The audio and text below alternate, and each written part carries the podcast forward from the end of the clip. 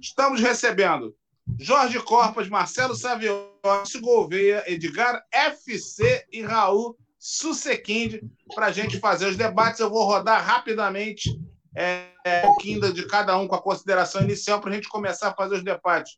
Jorjão, saudações, boa noite. Saudações tricolores, saudações tricolores à mesa e a todos os panoramas que nos acompanham aí. Muito bom, toma aí, maior clássico. Fla-Flu é sempre final, não importa em que momento do campeonato. É um jogo à parte que deixa a gente bem exaltado, sim. E vamos para o jogo e vamos para a vitória, porque ganhar o Fla-Flu é normal. Marcelo Savioli dando ar da sua panorama tricolor. Ele que é mais difícil do que contratação de jovem no Fluminense. Fala, Savioli. Não fala. Não. Tá. Savioli tá não fala. Agora, vocês são. Bom, agora, agora eu tô falando. Agora, agora sim. Agora sim. Solta o som. Bom, então eu vou repetir o meu boa noite, Paulão, boa noite, galera da mesa, é, boa noite, pessoal que, que está nos assistindo. É isso aí, cara. Semana de Fla-Flu. É, já tem. É, é, é, partindo de uma, vamos fazer assim, de uma análise é, direta e óbvia, é claro que os café com leite eles são, são favoritos para ganhar o título. Né? Mas aí o Fla-Flu é um jogo que tem que ser visto em perspectiva. Né? É, tem muita coisa que precisa ser analisada para a gente poder é, chegar a uma, uma, boa, uma, boa, uma boa avaliação, uma boa análise. Né? É isso. Vamos lá, Beleza. Tem muita coisa para acontecer aí. Olha, temos aqui de volta a elegância jazz de Maurício Gouveia, que estava sumido, mas o Maurício voltou, porque tem programa às segundas-feiras, e o Maurício, sempre que a gente tem programa às segundas, é titular da casa. Saudações, Maurício. Saudações, Paulo. Saudações, rapaziada que está na mesa, os colegas que estão assistindo. Enfim, é Fla-Flu, é clássico, minha gente, não tem jeito. E, não, e ainda que claro, o Flamengo seja o favorito pela, pelo elenco que tem, pela regularidade, enfim, esses últimos anos em que ele vem realmente sendo protagonista aí de, de, em vários campeonatos que disputa, mas enfim, é clássico, a camisa é, ela, tem, ela faz a diferença e a gente vai para cima hoje com um elenco bem superior ao que a gente tinha no ano passado e a gente já endureceu contra os caras, né? Então vamos para cima.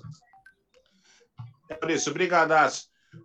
Edgar, Edgar entrou. Pessoal, deixa eu só explicar. A gente fez ontem o ban sem os nomes do Maurício e do Edgar, porque, na verdade, a gente confirmou os nomes ontem. Mas aí hoje tivemos a confirmação desses dois craques que estão aqui na nossa mesa. Edgar, saudações tricolores. Bom ter você aqui de novo. Dá a sua palhinha inicial. Saudações aqui aos amigos aqui que dividem comigo a transmissão. É um prazer aí com alguns pela primeira vez, né? Estava até ansioso de conhecer aí alguns de vocês que ainda não conhecia. Saudações a quem está acompanhando a gente e Fla-Flu, né? O que falar do Fla-Flu? Não precisa falar muito. Fla-Flu ele tem vida própria, ele segue retumbante. É, sim, o maior clássico do Brasil, sem dúvida nenhuma. E em relação a ser um dos maiores do mundo, a própria FIFA diz isso. Quem sou eu para não dizê-lo? Saudações. É isso. Jorge, a gente botou o Edgar para trabalhar direto, né? É resenha, é mesa, segunda-feira. Ele achou que ia ser fácil. É coluna, enfim. Já entrou rasgando tudo.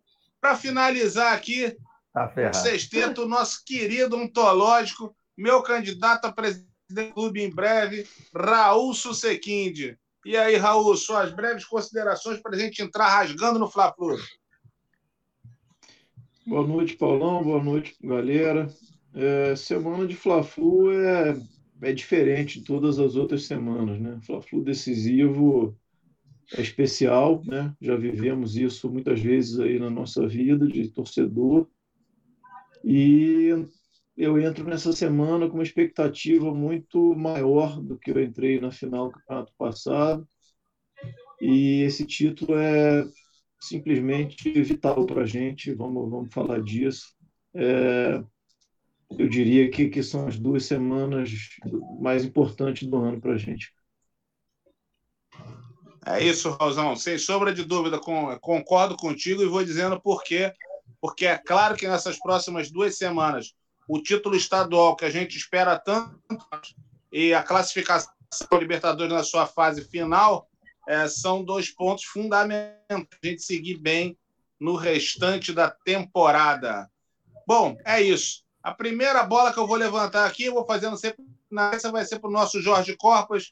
Jorge, é o seguinte: para alguns, uma parte da torcida, o Campeonato Carioca não tem mais nenhuma importância, tratado como, sei lá, eu não, eu não consigo entender isso muito bem, porque o nosso próprio rival tem se aproveitado disso nos últimos anos, inclusive não passou por conta disso.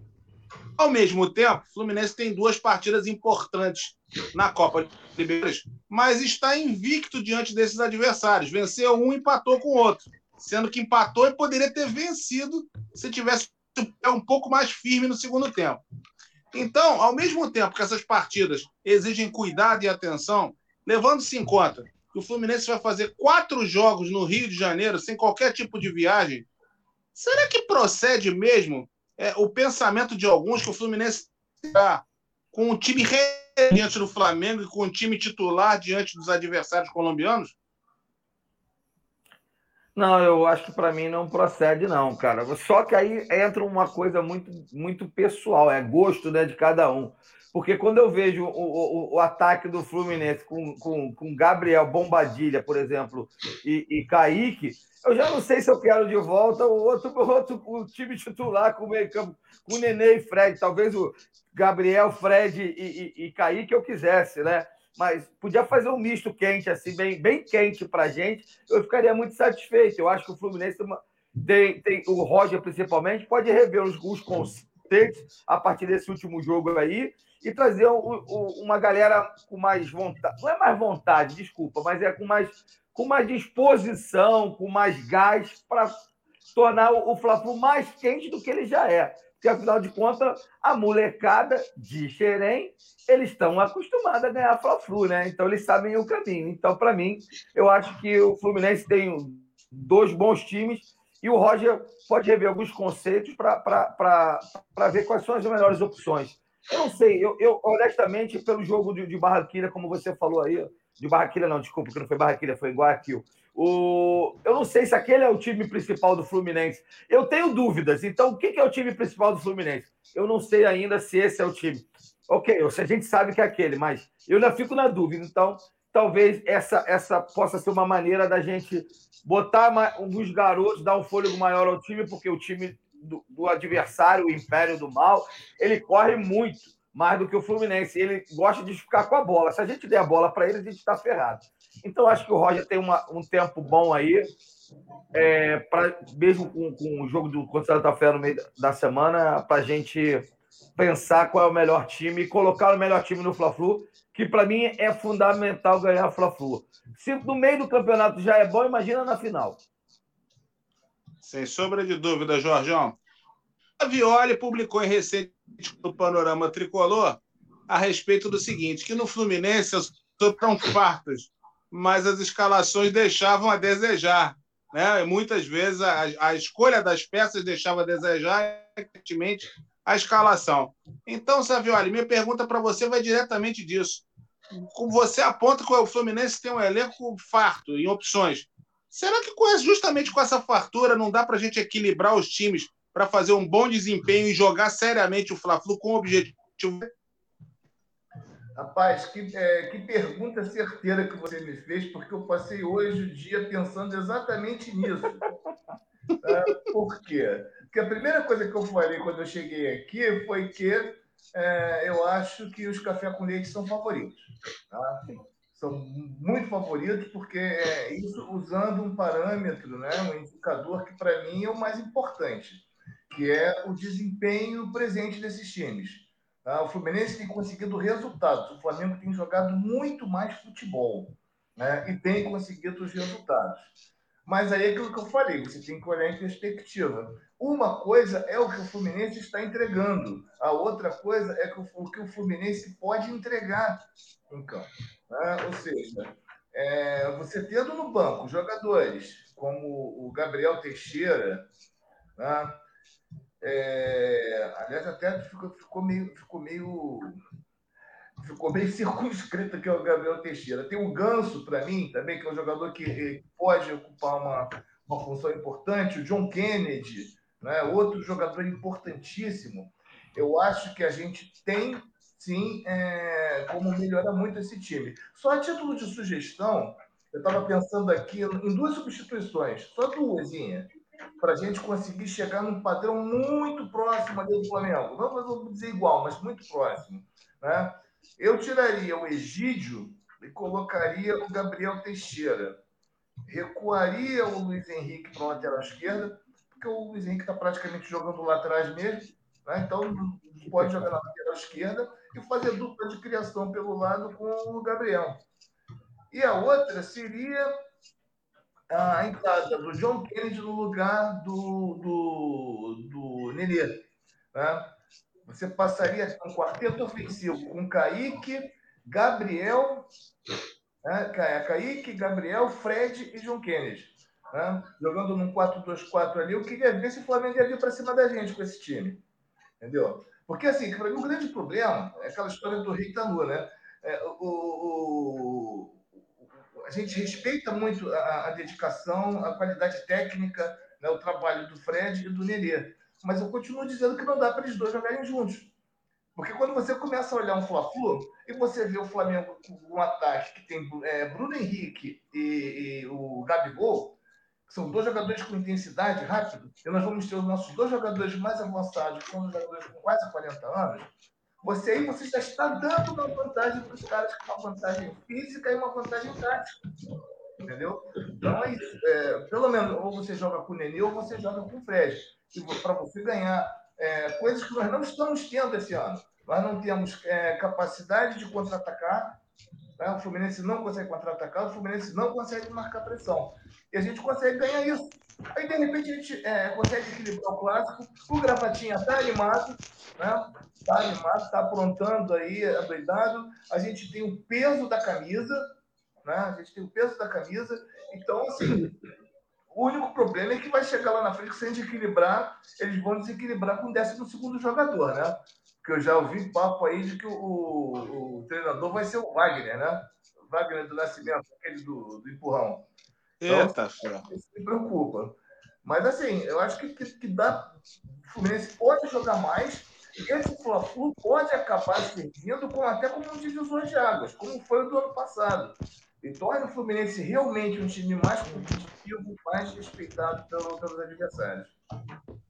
Agora eu acho Beleza. que congelou, hein? Oi? Ah, não congelou, não. eu achei não. que você tinha congelado. É, ah, o João, depois tem a turma toda aí fazendo muitos comentários, muita pergunta, mandando um abraço para todo mundo. Eu não vejo nada, então fica tudo na sua mão. Daqui a pouco a gente fala. Vou passar agora para o nosso querido Maurício Gouveia.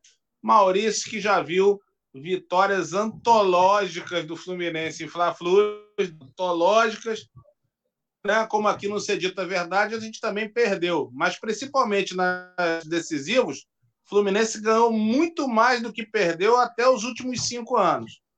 De lá para cá, nós fizemos a final de 17 2020. Na primeira, perdemos com garfo. Na segunda, perdemos justamente, eles foram superiores. E eu te pergunto o seguinte: é, mesmo sabendo que uma parte dos torcedores considera o campeonato carioca irrelevante, é, você não acredita ser desconfortável o Fluminense, é, hipoteticamente, venha a perder uma terceira consecutiva para o Flamengo? algo que nunca aconteceu na história? Não, claro. Eu, gente, eu até falei outras vezes aqui no início do Campeonato Carioca que eu acho que eu, eu fiz coro aí a sua, as suas colocações em relação a, a partir para disputar o Carioca para ganhar. Né? Até porque a gente tem condição para isso. Então, quer dizer, eu, eu não fiz coro com, com os torcedores que acham que a gente deveria disputar o, Carioca com sub-23, sub enfim, existia toda aquela discussão no início do campeonato. Eu, eu acho que a gente tem que partir para cima sim. Eu acho que a gente está tá precisando de um título carioca, enfim, por mais que, que ele tenha perdido em, em valor, vamos dizer assim, ao longo dos anos, mas ele, para o coração do torcedor do Rio de Janeiro, ele é importante. Nós tínhamos a hegemonia e perdemos essa hegemonia para o Flamengo no, nos últimos anos e eu acho que está na hora da gente realmente dar uma, dar uma saculejada nisso aí, trazer um título carioca de volta para a gente, e a gente tem condição. Agora, pegando carona no, no, os comentários dos colegas aqui, em especial do Savioli, é, é, a gente viu, tem visto o Fluminense, né?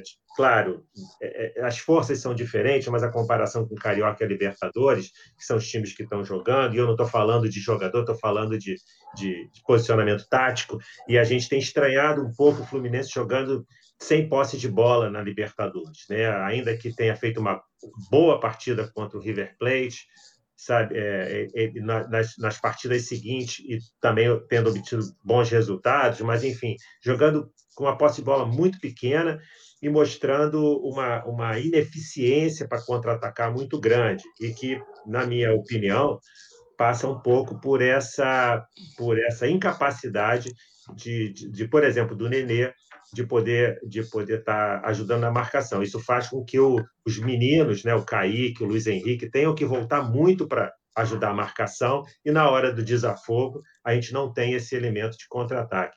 Isso até me irritou profundamente no jogo contra o, contra o Júnior Barranquilla, porque o Marcos Felipe, que é um goleiro que finalmente, depois de tanto tempo, a gente tem um goleiro que sabe sair do gol, né? A gente ficou anos aturando goleiros que não sabem sair do gol, e hoje o Marcos Felipe consegue sair bem do gol, e ele, ele cortando muitos cruzamentos, muitas bolas alçadas na área, e não tinha ninguém para poder é, é, iniciar um contra-ataque rápido, porque justamente esses, esses garotos eles estavam recuados ajudando na marcação. Então, é, isso me preocupa um pouco. Então, acho que essa, essa questão do Nenê, ainda que o Nenê tenha sua importância, eu, eu acredito, mas num jogo contra o do Flamengo, era um, era um jogador que eu, que eu pensaria em trocar por uma outra peça.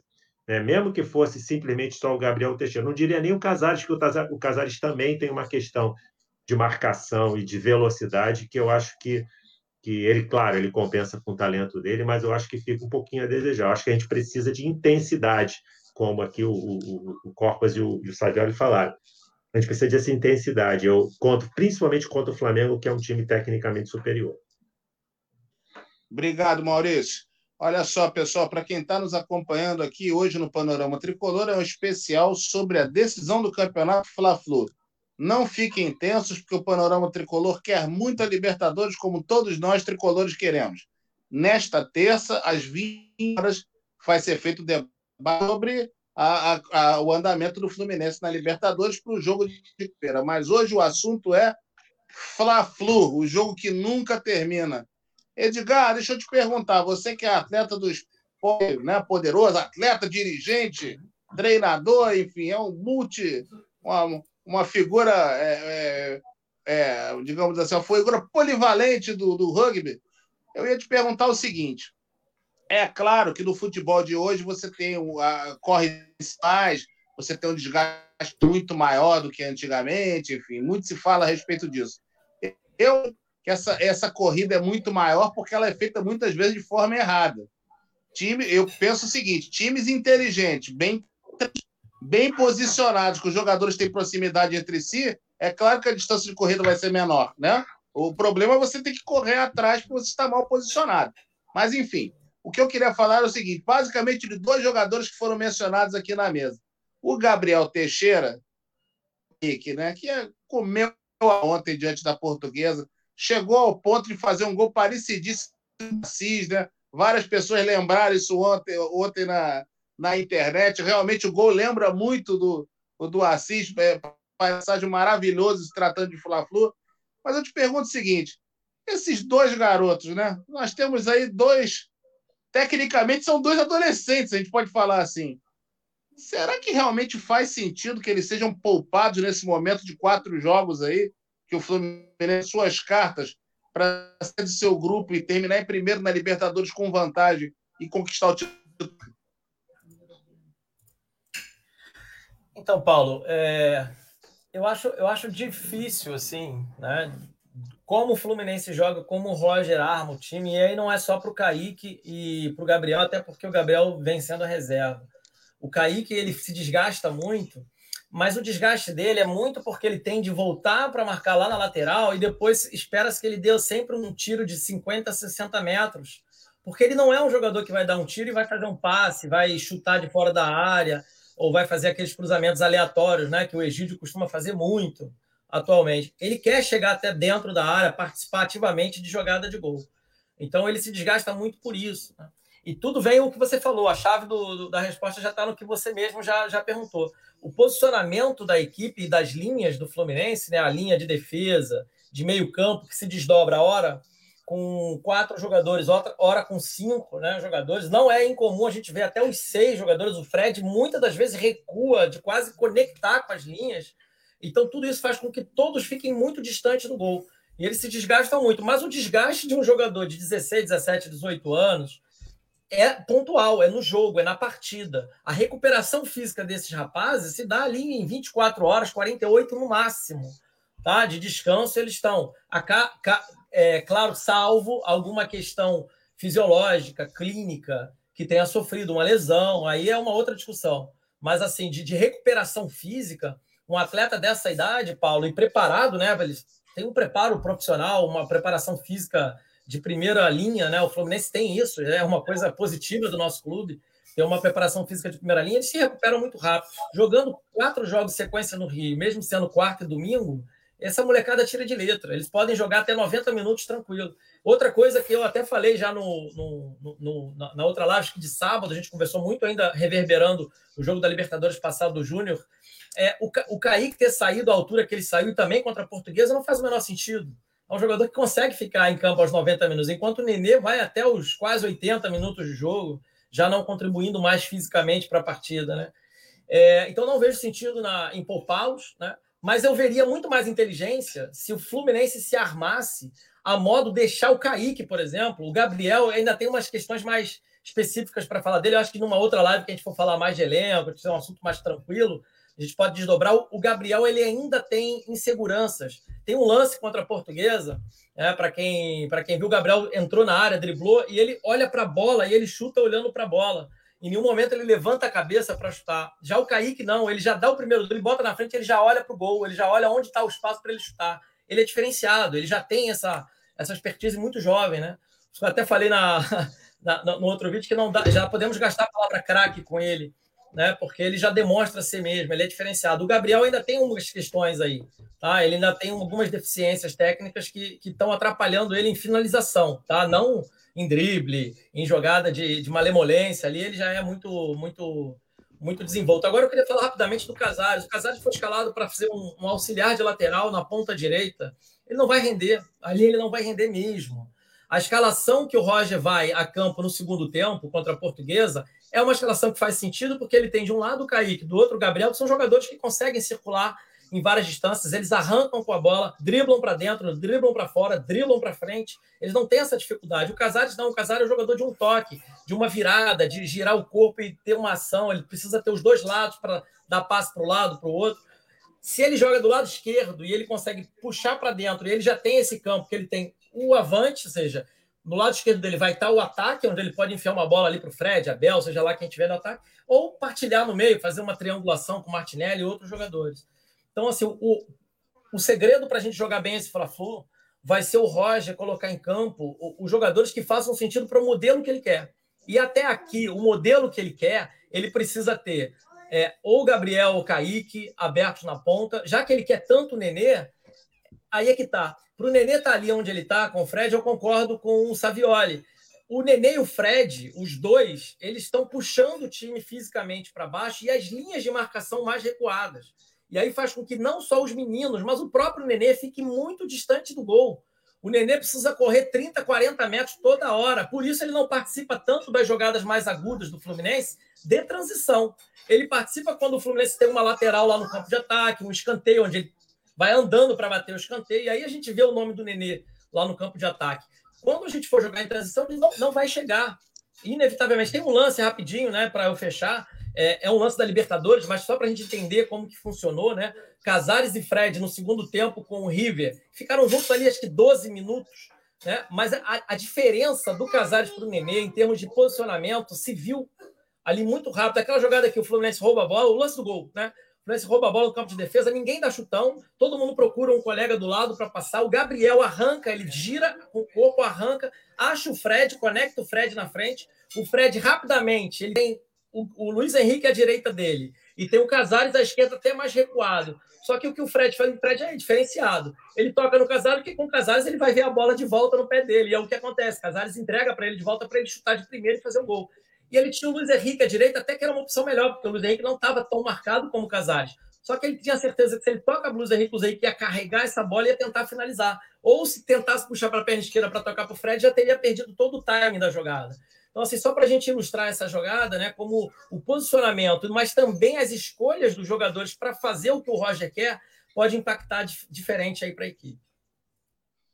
Beleza, obrigadão, Edgar. Raulzito, vamos lá. Raul que já estreou já estreou no Maracanã com grandes títulos, viu a apoteose de Assis, viu um monte de coisas sensacionais. É, eu sei que o Raul também é um entusiasta da, da, da força mais equilibrada possível que a gente o Fla-Flu. O seguinte, o Fluminense vai jogar agora no meio de semana na Libertadores contra é, né? o Santa Fé, não é isso? É o Santa Fé que o Fluminense enfrenta nessa quarta-feira. Você acha que o resultado da partida é que vai deter a ação de domingo? Ou no teu feeling a, a, isso já está meio que definido? Vai ser um time para quarta e outro para domingo? Não, olha, pela, pela racional que está sendo adotada no clube de, de colocar sempre força máxima é, na Libertadores, eu espero que o time de sábado seja o, o mesmo de quarto, né? Aí, aí assim, o, o pessoal já, já falou bastante sobre tática, sobre escolha de jogador, posicionamento, não, não vou eu não vou entrar muito nessa, nessa seara. É, a gente, assim, eu escalaria algumas peças do time que até agora titular de maneira diferente do Roger, outras peças e, e outra e outro modelo de jogo, mas é, acho que agora a gente tem uma questão é, maior, né, que é a decisão contra o maior rival e assim não existe nada pior do que perder uma decisão para o Flamengo e não existe nada melhor do que ganhar a decisão do Flamengo. Né? A gente já viveu isso é, muitas vezes. Então, assim, o que eu é, espero né, e, e gostaria que acontecesse é que o clube se mobilize, e a comissão técnica e os jogadores, para entrar no sábado, nos dois sábados, né, é, com a força máxima, seja lá, enfim, a força máxima do nosso critério talvez seja diferente da do Roger, mas é, que o clube se mobilize e leve a sério o suficiente para entrar com a força máxima. É, de, falamos aqui também um pouquinho de, de, de, parte física, de poupar. Quem assiste a gente aí aos sábados, né, provavelmente já, já cansou de me ouvir dizer isso. Eu sou totalmente contra essa história de poupar jogador quarto e domingo. São atletas profissionais, são preparados fisicamente para isso correm mais hoje em dia que antigamente, mas os recursos de preparação física são infinitamente superiores aos de antigamente também. Nutrição, recuperação, hidratação e tudo. Então, é, assim, eu sei que boa parte da torcida é, discorda de mim, mas é, nessas duas semanas, para mim, o que a gente tiver que colocar de melhor em campo tem que ser aos sábados. É, Claro que a Libertadores é, é fundamental, não, eu não estou propondo aqui que a gente deixe ela para lá, mas assim, eu como torcedor é, não aceito particularmente qualquer coisa diferente do que se entenda como força máxima para esses dois jogos. Né? Acho que, como você já falou na introdução, né, a gente historicamente sempre levou vantagem em cima dele nas finais né? ainda temos uma margem né, em cima deles nessa estatística, mas perdemos duas seguidas, né? e perdendo as quatro partidas, enfim, com, com questões de arbitragem, com uma falha clamorosa do Egídio no passado, etc, etc, mas é, não é para mim, não é assim, não, não dá para descer na garganta perder a terceira final para eles em, em cinco anos.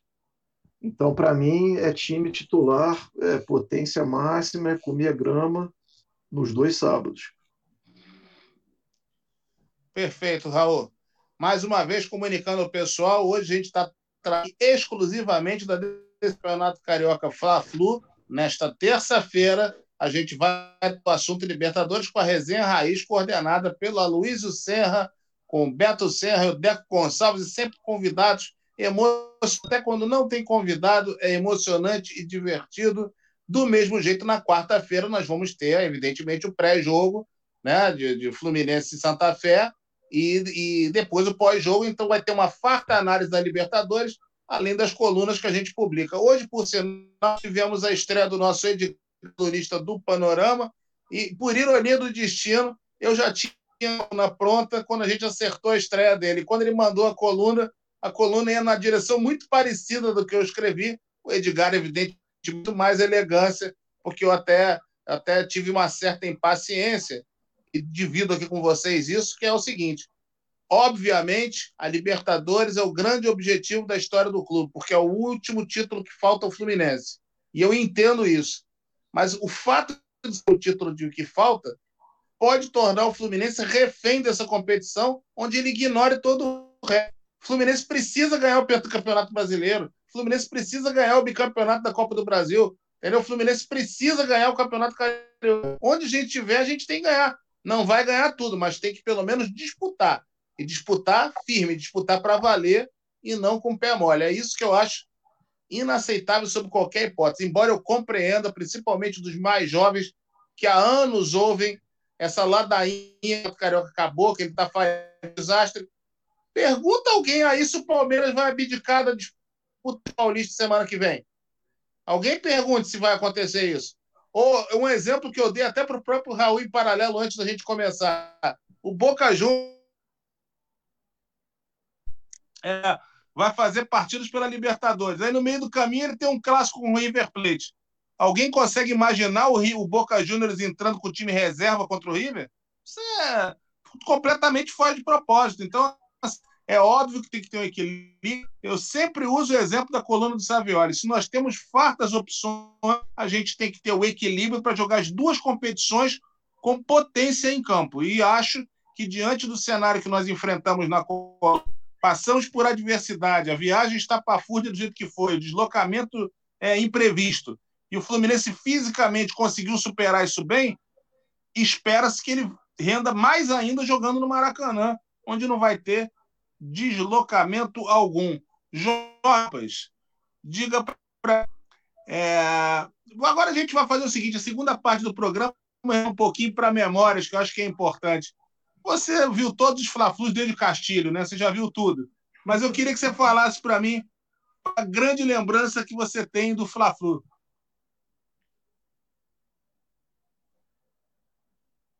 Caramba, é, não, Assom. Já botei já, gente. Calma, vocês estão, vocês estão fla-flu mesmo, tá todo mundo Tem que ser em cima, tem que eu ser quero... rasgando, Ô, é Jorge, isso mesmo. Ô Jorge, ô Jorge, só de, desculpa te cortar rapidinho, porque eu, eu esqueci de comentar. Você é presidente, uma... né? Você é presidente, né? Não posso falar que não, né? Pô. É que eu vi o comentário, que eu tenho que saudar o nosso comandante maior, né? O Mauro Jacomo, que eu vi o comentário dele aí no início e não deu para comentar. Ele está estranhando eu estar aqui segunda-feira. Primeiro, dizer que mandar um abraço para ele, dizer que estou com saudade dele. Eu e segundo, também. dizer que Fla-Flu é isso aí, cara. Fla-Flu é de segunda a sexta, cara. Aliás, só o Fla-Flu vai botar o Jacome na segunda-feira no panorama. Vieram logo os é dois. Verdade. O Jacome dando a força, fazendo o nosso marketing, a nossa divulgação, e o Raulzão fazendo os comentários. Jorge, tua lembrança do Fla-Flu, a grande lembrança. Eu sei que são muitas, mas escolhe uma. Ou fala de vários. Deixa os outros falar também. Cara, é, cara, então, falar de um Fla-Flu é, é, é, difícil demais, né, cara? É, ainda mais Fla-Flu final, que, como você falou, eu participei desde, desde fé, não, desde Castilho, né, cara? Porra, não foi antes, né? É, eu participei com meu pai. Meu pai ia a todos os jogos, meu pai é tricolor e sempre frequentou o estádio e a todos. Mas o Fla-Flu, cara, eu vou escolher um, como você falou, e é o, o fatídico, né? É, marcado impedimento do William para delay, delay lança, meu amigo. E aí, na cabeça do homem, 1x0 Fusal, metendo gol de Assis lá. E um abraço, aquele abraço pro Raul, nunca mais, né? Aliás, foi, foi de cabeça, não, foi, foi o chute mesmo, debaixo das pernas. É, foi o chute. Tchau, Raul. É, foi o chute. Cabeça foi no seguinte. Foi no final, no ano seguinte. É, no ano seguinte. Acabou com duas carreiras de, de goleiro no Flamengo, seguido. Esse era um carrasco mesmo. Então, eu vou falar de quem? Assis, Benedito Assis. Esse é um homem, meu Fla-Flu inesquecível. Quando, quando eu vi a molecada chorando, querendo ir embora, etc e tal, e lá e o, e o Assis resolvendo o problema para gente. Então, foi esse grande jogo do, do primeiro Fla-Flu do, do tricampeonato. Ah, cara, saudade total. Você começou a falar da Assis, da saudade. O próprio do Raul, quando ele saiu aqui recentemente, eu assisto com o Austin, né? Então, assim, isso tem a cara do Fla-Flu. Né? A Assis é um dos deuses do Fluminense, mas está imortalizado pelo Fla-Flu, porque, enfim, é maravilhosa. É, Marcelo Savioli. Marcelo Savioli acompanha os Fla-Flus desde o clássico na Lagoa, em 1941, que eu sei, porque já me contaram a respeito disso. Inclusive, foi amigo de Marcos Carneiro de Mendonça. Savioli, fala pra gente das lembranças de Fla-Flu, o que, que você destaca agora, assim, para passar para uma, uma mensagem bacana, uma mensagem de força, né, para a gente já, já entrar no ritmo da semana. Tem a Libertadores no caminho. No PAN, a gente vai como diz o Verlac Júnior, a gente vai virar a chave quando acabar o programa, de se dedicar a Libertadores, e quarta-feira, meia-noite, a gente já volta para o Fla-Flu. Uh, Paulo, posso fazer só um parênteses em cima da última pergunta que você me fez? Eu não sei se vocês observaram aqui que eu, eu, eu, eu falei, não, o Fluminense tem peças, né? É, de reposição em cima da questão que você colocou, né, do, do, do elenco é, farto, né? E aí eu tava, cara, eu comecei a pensar aqui, eu falei no Gabriel, aí eu falei, tem o Miguel, e o Miguel não tem mais. Aí eu pensei, tem o Michel Araújo, caramba, não tem mais o Michel Araújo. Aí hoje foi o Pacheco, né? Então, assim, é, é, ficou um negócio meio, meio, meio estranho, né? Porque é, quando, quando eu falei isso, a gente contava com esses jogadores ainda, e até com esperança ainda de, de que esses dos jogadores que chegaram, né, principalmente o Casares, pudessem agregar alguma coisa, mas o Casares também está meio gordinho. Então, espero que, que melhore alguma coisa. Agora, quanto ao, ao grande Fla-Flu, eu vou, vou aproveitar e já vou fazer uma conexão histórica, né? já que o, o, o Corpas falou do Fla-Flu de 84, que eu estava no Maracanã, quase 60 mil pessoas. Maracanã lindo, espetacular, maravilhoso. O Fidjol está até hoje lá parado é, na linha, né, olhando a bola né, que, o, que o Carrasco cabeceou. Né, mas o meu fla inesquecível é, foi o primeiro que eu praticamente gritei campeão, que foi em 83, que também foi o gol do Assis, aquele gol aos 46 minutos, porque aquele jogo ele está todo fotografado na minha mente até hoje se eu falo nele, eu vejo o que estava acontecendo na arquibancada naquele dia. Né? O que, que a gente estava cantando, como estava cantando, como é que os cantos estavam se sincronizando, tudo. É uma, é, foi um jogo que ele ficou todo na minha mente, todo na minha memória. Não só o que estava acontecendo no campo, como na arquibancada. E não sei se vocês perceberam, eu já fiquei emocionado só de falar, então vou ficar quieto. Valeu, Savioli nosso querido Maurício Gouveia, nossa elegância jazz do panorama tricolor. Aliás, a gente tem que fazer um programa aqui de Jazz Flu em breve, hein, Maurício? Vamos estudar isso, hein? Já temos o grupo Jazz Flu no Facebook. Acho que é, é realmente a gente tem que pensar nessa do, do programa com jazz aqui, unindo música e Fluminense. Fala pra gente, você também é do tempo do Saviola aí, do Fla-Flu na Lagoa, né? Aliás, Fla-Flu da Lagoa é bom lembrar para muita gente a gente já escreveu, já comentou muito a respeito disso, existe toda uma lenda né, do Boitatá, que as pessoas realmente acreditam que o Fluminense fez cera é, nesse Fla-Flu clássico que foi campeão no empate em 2 a 2 no estádio da Lagoa, que o pessoal insiste em chamar de Gávea, mas é bom que se diga. Arthur Assaf, um dos maiores jornalistas rubro-negro de carteirinha, que escreveu um livro sobre o Fla-Flu, já desmentiu essa história. Porque cada jogo que ele pesquisou, ele foi em pelo menos oito jornais. E na época, só em dois deles se falava que o Fluminense tinha chutado duas bolas para fora do campo. Quer dizer, a lenda de que o Fluminense passou o segundo tempo todo chutando bola fora em 1941 é do Boitatá, ela realmente não existe. Maurício, fala para gente da tua grande emoção no Fla-Flu, o que, que te lembra, o que, que te dá energia para essa decisão que vai começar sábado.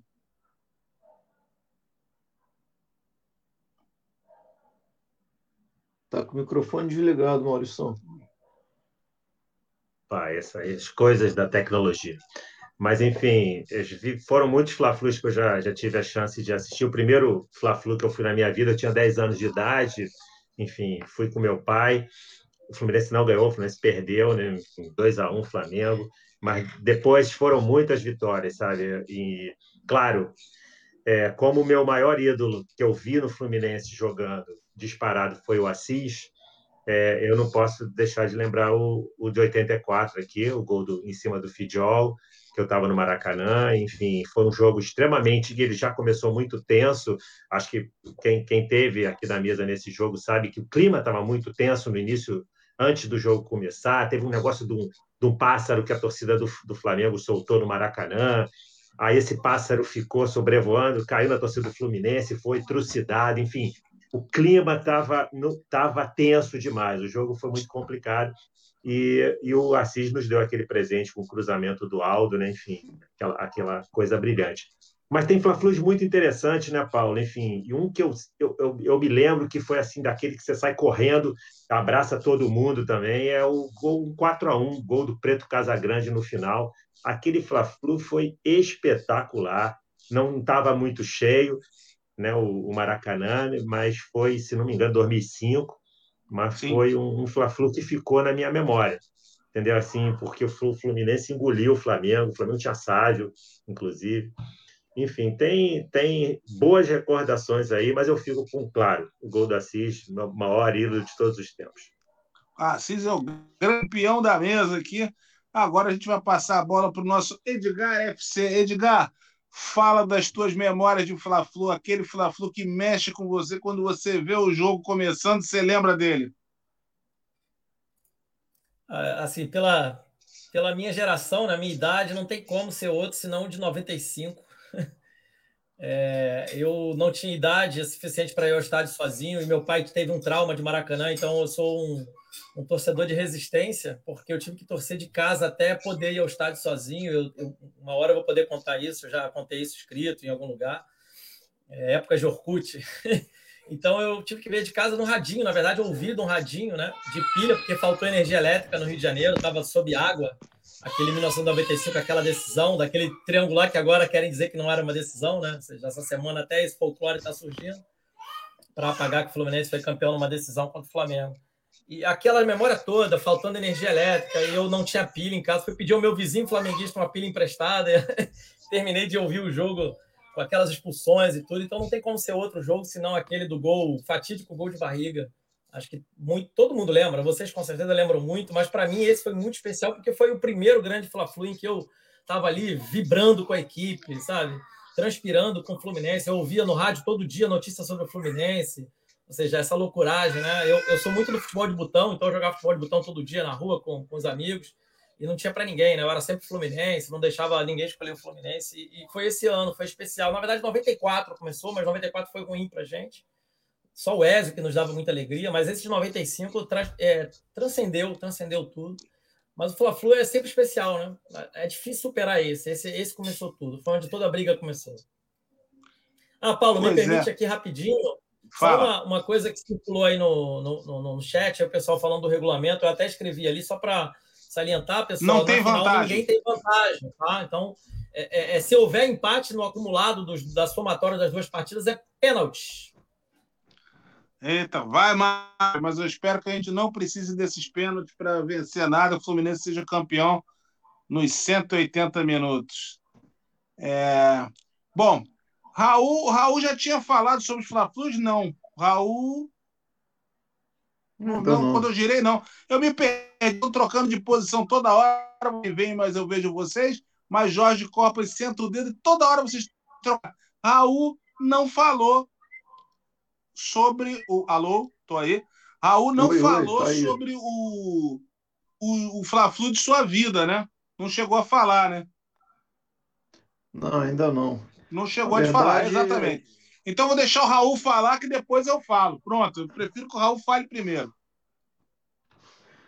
Então, eu, eu naturalmente, é, três do, dos citados aqui, né, eu tenho é, memórias maravilhosas. Eu estava lá no 84 do Assis, foi, foi meu primeiro minha primeira temporada de Maracanã, né? Eu tinha visto o título brasileiro contra o Vasco e essa final, é, o segundo gol do Assis, né? Um negócio maravilhoso. No 95 eu não citaria porque eu, eu tenho que deixar isso para o nosso chefe, né, cara? O Paulo já escreveu uma trilogia sobre isso. Eu sei que eu já vou dar o spoiler aqui, depois ele vai ter que pensar em outro, mas é, eu sei que é o jogo da vida dele, então é, eu vou deixar Fla-Flu de 95 para ele comentar.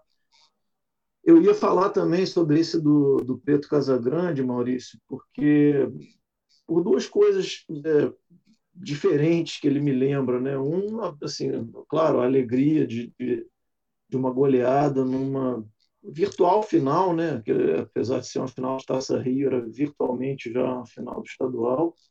A gente pegaria o Volta Redonda na sequência mas foi o primeiro título, é, viria a ser, né, duas semanas depois, o primeiro título é, que eu via com a minha irmã, né, que sempre foi minha companheira de, de estádio aí, é, depois de 95. Então, em 95 ela era ainda mais criança, então foi, teve uma, uma coisa familiar, pessoal, assim, muito, muito marcante naquele, naquele de 2005. Foi o Fla-Flu do João de Deus, né? O Papa tinha falecido naquela semana, então houve uma toda essa, essa comoção ali do João de Deus. E aproveitar para lembrar desse Fla-Flu, nosso nosso comentarista, né, de, de televisãozinho, né, que disse ontem que o Flamengo era favorito com o time A ou com o time B para a final desse carioca. E para lembrar para ele esse jogo, que foi o último dele no Flamengo, ele saiu tomando de quatro do Fluminense. Então eu queria que ele lembrasse disso antes de falar bobagem por aí. Agora, é, saindo dos, dos, jogos de título, eu citaria dois Fla-Flus é, super importantes assim na minha vida, que foram em anos seguidos, 94 e 95. Em 94 a gente viu né, um hat-trick do, do Ezio, né? na época não se chamava ainda assim, mas a gente ganhou de 4 a 2 com três gols do Ezio. Né? E o Ezio é não sei se o Fred passou isso ou não, mas o Ezio era o segundo maior artilheiro do, da era Maracanã, no Fla-Flu, né? Fez muito gol nos Continua. caras. Nesse dia fez três, foi, uma, uma tarde e noite inesquecível. Estava com o Paulo, inclusive, e outros amigos nossos. E em 95, 4 a 3 do Rogerinho, né? Foi um jogo que, em 32 minutos de jogo, no primeiro tempo, tinham saído cinco gols e o Flamengo sempre pulando na frente. Né? Eles saíram na frente, a gente empatou, é, eles fizeram 2 a 1 um, a gente empatou de novo, eles fizeram 3 a 2 Então parecia que era um negócio que não, não adianta o quanto a gente reage, os caras fazem outro gol. E no segundo tempo, o Rogerinho, que até então era um jogador é, não, né, não muito badalado ali no Fluminense, fez dois gols e aquele Fla-Flu, eu tinha 18 anos em 95, foi, foi marcante demais também. Apesar de não ter sido o jogo do título, ele fez parte dos, das três vitórias seguidas ali do campeonato. Do pacotaço tricolor, aquele ano, ano inesquecível, né? Raul, eu ia te falar o seguinte, né? A gente já teve juntos aí em vários desses jogos que você narrou, né? Que você comentou aí, inclusive. Esse 2005 foi maravilhoso. Gol do, por cobertura do Preto Casagrande, foi um negócio espetacular. Hoje, aniversário dele, a gente o marcou no panorama tricolor, ele foi lá, agradeceu, enfim, é, é, foi muito legal isso. E, claro, 90, 95 eu tenho até dificuldade de falar, porque honestamente me emociona. Eu já escrevi três livros sobre o assunto, e para mim é como se eu não tivesse feito nenhum, porque o assunto não esgota. Eu sempre fico pensando, não existe na minha casa passar três dias sem pensar nesse jogo, porque eu passo passar pela saleira, os livros estão ali. Se eu ligo a televisão, na propaganda dos gols, desce o gol do Renato. E esse assunto é recorrente, então é, é, é um jogo eterno. 26 anos depois, ele ainda me emociona muito. E não sei se eu chegaria a ponto de fazer um quarto livro, mas essa hipótese não deve ser descartada. Eu, eu sempre digo isso, é uma hipótese que eu não descartaria. Agora, o, o, gol de, o jogo do gol de barriga ele só tem uma vírgula para mim de defeito, uma só, que é a última partida da carreira do Ezio. Ezio merecia ter ficado, ter encerrado a carreira do Fluminense, porque, enfim, é um artilheiro uma figura maravilhosa, o meu último grande ídolo na acepção da palavra, assim, foi muito triste, ele não sabia, nem sabíamos, né? Mas a gente não sabia que aquele seria o último jogo da carreira dele. Agora tem um jogo, até para contar uma história divertida aqui que eu queria repartir com vocês. Foi um jogo que eu não assisti, mas que mostra bem o que é a força do Fluminense. Estava tendo torneio Rio-São Paulo em 1993, eu era da empresa onde eu trabalhei muito. E, enfim, eu pedi para sair um pouquinho mais cedo. E o jogo estava rolando no rádio, no radinho de pilha, né? O Fluminense tinha tomado 2 a 0 estava ferrado e tal, beleza. Deu 30 de segundo tempo, falei, ah, eu vou embora. O Fluminense está ferrado mesmo, não tem jeito não. Peguei meu ônibus na Mendissá, no centro da cidade, em cerca de 10 a 15 minutos, mais ou menos, eu cheguei na UERJ, onde eu estudei muitos anos, minha querida UERJ. Quando eu entro na lateral da UERJ e sigo o corredor para que o Oeste tem um longo, longo vão para você chegar até o hall dos elevadores indo por dentro. Quando eu chego na, na, na, subo a escada e passo perto da banca de jornais, que hoje não existe mais, infelizmente, eu vejo o dono da banca se jogando no chão, rolando. Falei, cara, o que, que é isso? Daqui a pouco o cara grita, Neisse! Aí eu fui tentar perguntar para alguém resumo da ópera.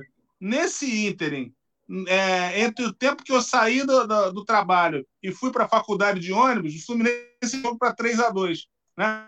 Jogo até que tinha pouquíssimo público, foi no meio de semana à tarde, mas é porque teve uma confusão do Djalminha com Renato Gaúcho, que fez gols pelo Flamengo e que se empombou com o fato do Djalminha ir de uma bola e deu-lhe uma peitada, deu uma confusão e tal. Mal a gente sabia que pouco tempo depois o Renato ia ingressar na galeria dos heróis do Fluminense, né? Porque, enfim, é, o que o Renato fez pelo Fluminense naquele primeiro semestre de 95 é difícil, é difícil. A gente tem heróis, tem ídolo que ele fez dentro e fora de campo, até porque é, é, antes de jogar no Fluminense, o Renato era um dos jogadores que mais sacaneava o Fluminense. Eu, eu tinha um verdadeiro horror dele, mesmo reconhecendo que era um senhor. Mas acho que ele, ele, ele pegou uma garra tamanha para jogar no clube, quando ele percebeu que sua carreira estava por um risco né, dele, dele encerrar sem ter clube, e que ele, ele, ele mudou todo o jeito dele, ele, ele se, se embrenhou pelo Fluminense de tal forma que só podia resultar aquele título espetacular. Gente, anda 53 minutos, já falamos bastante aqui de Fla-Flu, lembrando que essa tem resenha raiz com a Luísa Serra e toda a turma, o Beto Serra e o Deco Gonçalves, falando tudo sobre a Libertadores. Lembre o seguinte, gente, quem não nos acompanhou aqui, pode ver a live de novo, porque ela fica na página do Facebook, pode ver no site do Panorama Tricolor, panoramatricolor.com.br e também pode procurar pelo podcast em toda a internet, porque Dom Mauro Jacome bota podcast, fica lá tudo de nossas vozes estão eternizadas na internet. Bom, chegando no final, queria agradecer desde já a presença desse é, estamos aqui num, num sexteto que eu estou de intruso, estou orgulho de ter esse quinteto aqui na Panorama. Agradecer a vocês todos. Vou passar cada um para o seu recado final e a gente vai encerrando, esperando que o Fluminense faça, consiga uma grande vitória no meio de semana na Libertadores e parta com tudo para cima do Fla-Flu, porque no Fla-Flu não se entra com pé mole, tem que se ter dedicação máxima. Jorge Corpus, obrigado mais uma saudações tricolores, seu boa noite. Tá mudo? Microfone, microfone, microfone, campeão. De novo, vamos lá. Para encerrar, eu vou lembrar de uma coisa muito legal que ninguém comentou, mas é claro, o Fla-Flu do Creu, né, galera? Porra, melhor que esse também, esse aí arrebentou. Creu! Creu! Eu encerro com o Fla-Flu do Creu para vocês aí, até para semana. Bom jogo a todos aí na quarta, na quarta né? Quarta, quinta, o próximo. Quarta, né? E o, quarta, Jorge, e, me, e meses depois o Creu influenciou o nome de um grande craque do Fluminense que era cantado pela torcida, né? Ciel! Ciel! tá Savioli, obrigado como sempre, abrilhantando aqui a nossa equipe. A gente precisa de você mais vezes, hein? Que você é um homem muito difícil, mas te agradecemos imensamente. Seu recado final. Já que o Eduardo colocou mais um jogo na lista, né? eu também vou colocar mais um, porque é um jogo que tem uma simbologia espetacular para mim, Aliás, até dois, mas esse foi o primeiro que eu vi o Fluminense ganhar no Maracanã. Né, que foi justamente o dia que o Paulo Goulart pegou o pênalti do, do Galinho, né, o Galinho não perdia pênalti, perdeu o primeiro pênalti dele no Maracanã. O Fluminense meteu 3 a 1 nos caras, com aquele golaço do Cristóvão que deixou o Manguito sentado de bumbum no chão. Né? Se bem que sentado só podia ser de bumbum mesmo, né? outra parte do corpo ia ser estranha. Mas, enfim... Há controvérsias. Mas também lembrar um outro, que é o, o famoso o, a, dança da, a dança da chuva, né, de é, 1973, que foi o primeiro é o primeiro fla de que eu me lembro, né, que o meu pai e minha mãe foram para o Maracanã para assistir o jogo, né, aquela noite chuvosa, e eu fiquei em casa ouvindo o jogo no radinho da minha avó, né, e o Fluminense venceu por 4 a 2 Eu lembro do Jorge Cury gritando: Dionísio, camisa número. e aqueles gols do Manfrini também, que o Manfrini fez dois né, naquela época. Então, assim, sensacional essas lembranças aí. Eu vou deixar esse como, como meu recado final, cara. Essas lembranças maravilhosas que elas possam se reproduzir no futuro e que esse futuro seja os dois próximos sábados. Assim seja. Obrigado, Savioli. Recado final do nosso Maurício Gouveia. Obrigado, Maurício. Você estava mais sumido, você tem que voltar mais, hein, Maurício? Você vai te amolar para as lives também, o pré e pós, enfim. A gente sabe que você é um homem muito ocupado, mas a gente quer te amolar porque a gente precisa muito do seu aqui. Beleza, obrigado aí, Paulo, pelo, pelo carinho. É, é o seguinte, gente, essa camisa pesa, pesa muito tem história, uma história que nos orgulha, orgulha todos nós que estamos aqui discutindo, esse pessoal todo que está nos acompanhando. E vamos para cima. E é, é, isso aí, é botar a força máxima. Também tô, faço coro aqui, o que todo mundo falou: força máxima quarta, força máxima sábado, na próxima quarta, no próximo sábado também. Então, é, é, é ir para cima e, e, saber que a gente tem toda, plenas possibilidades de entrando com realmente com foco para ser campeão, a gente consegue fazer frente ainda que haja o favoritismo do, do Flamengo nessa história. Mas só, só lembrando, na hora que você falou do, do desse jogo do Renato 4 a 3 no, no, no Fla-Flu de 95, um jogo né, do meio do campeonato, uma barbaridade que o Renato jogou aquela partida, né, Paulo? Uma coisa impressionante. Acho eu, eu claro, ele tem a, a, o gol de barriga, o, o jogo do gol de barriga, mas aquela atuação dele naquele jogo do 4 a 3 é uma coisa inacreditável. Eu, eu acho que foi muito. talvez o melhor, o melhor jogo que eu vi do Renato com a camisa do Fluminense tenha sido aquele Fla-Flu 4x3. Ah, só para completar, Maurício, assim como, por exemplo, o jogo ficou estigmatizado, claro que não podia ser de outra maneira por causa do gol de barriga, porque o lance é apoteótico. Mas a gente lembra do baile deu no Flamengo no primeiro tempo. Terminou 2 a 0 se tivesse sido muito pouco. Sim, né? Isso Leonardo. é que tornou o jogo ainda mais emocionante no segundo tempo, né? Enfim. É. Exatamente. Essa partida que você falou também, o Renato destroçou tudo. Edgar FC, nosso novo colunista, nosso comentarista, já chegou com grande fase, dando informações sobre tudo e todos. Obrigado mais uma vez pela presença. Enfim, seu recado final. Bom, eu que agradeço aí os amigos, principalmente o pessoal que está aí acompanhando a gente, interagiu aí bastante nos comentários, o pessoal até já, já lançando o placar, mas acho que vai ter tempo para falar disso ainda a semana inteira. É, como vocês todos já bem pontuaram, tem um jogo da Libertadores na frente. É... Gente, Fla-Flu, o Fluminense tem que entrar focadíssimo nesse jogo. Eu concordo com o Raul, até resgatando a primeira fala dele lá no início do programa se tivermos que fazer alguma situação de composição de poupar jogador por uma questão física, que seja na quarta-feira contra o Santa Fé. Eu não estou dizendo para entrar com time reserva, tá? Que não me entendam mal. Mas se o Roger precisa muito contar com algum jogador específico para vencer um jogo, que seja o do Flamengo, dois sábados à noite seguidos. A gente tem de ser campeão sim desse torneio. E como eu até escrevi na coluna, eu, eu, eu, eu tenho meus sentimentos para o torcedor que acredita que o Carioca não vale nada, né? Porque esse nosso rival, inclusive, que está nos enfrentando agora nessa final, para eles, todo ano eles falam essa mesma conversa fiada, até o treinador português que esteve aqui falou: ah, o que, que é isto? Que torneio é este? Que eu não conheço. Mas estava lá vibrando para caramba quando terminou de ser campeão. Então, assim, que a gente não caia nesse conto, nessa conversa fiada que a imprensa colocou na cabeça da gente. Esse torneio vale muito.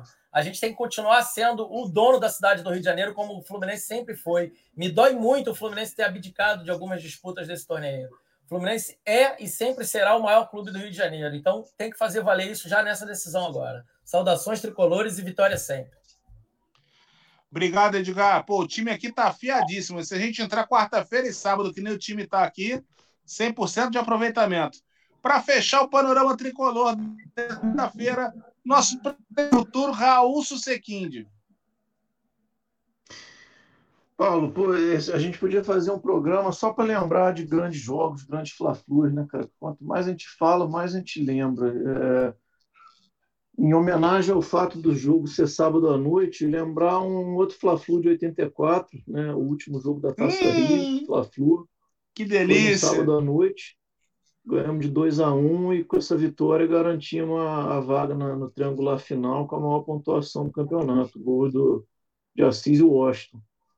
E o Washington, que também me traz uma outra lembrança, é, eu vi fazendo um gol de bicicleta em cima dele, estava lá atrás do gol, em 85. Então, assim, a gente poderia ficar lembrando de Fla-Flus aqui pô, tranquilamente, horas a fio, é, eu, eu adoro né, esses programas que a gente resgata as memórias aí. E o recado final é para o Roger. Roger, a defesa dos caras é fraca, tá? O ataque dos caras é muito bom, do meio para frente são muito bons. Bota os garotos para correr em cima daquela zaga, daqueles laterais deles, que dá samba. Saudações, galera. Obrigado, Raul. Só para fechar, tivemos o um comentário do nosso Rodrigo, sempre prestigiando aqui, a gente aqui em todas as lives possíveis, assim como o Jader e a turma toda. O Rodrigo está falando que o primeiro ídolo dele foi o Superez. Olha, só por ser a memória do Superez nos Fla-Flus, já justificava do Fluminense jogar com tudo diante do Flamengo. Só estaria rememorar tá, tudo que o Ezio fez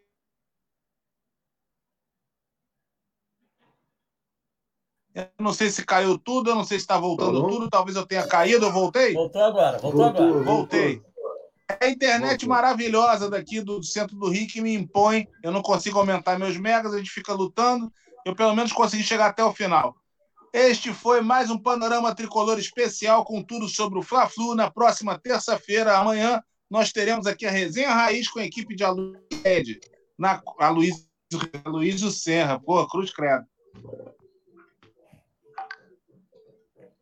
Foi e voltou. Fui e voltei. Tá aí. Desculpa, pessoal. Na próxima quarta-feira, pré e pós-jogo com Fluminense e Santa Fé pela Libertadores no Maracanã. Panorama Tricolor Especial Fla-Flu com Raul Sequinde, Jorge Corpas, Edgar FC, Marcelo Savioli, Maurício Gouveia e Paulo Roberto Andel. Muito obrigado pela audiência. Daqui a pouco a gente retorna. Um abraço. Desce o dedo, Jorge. Um abração.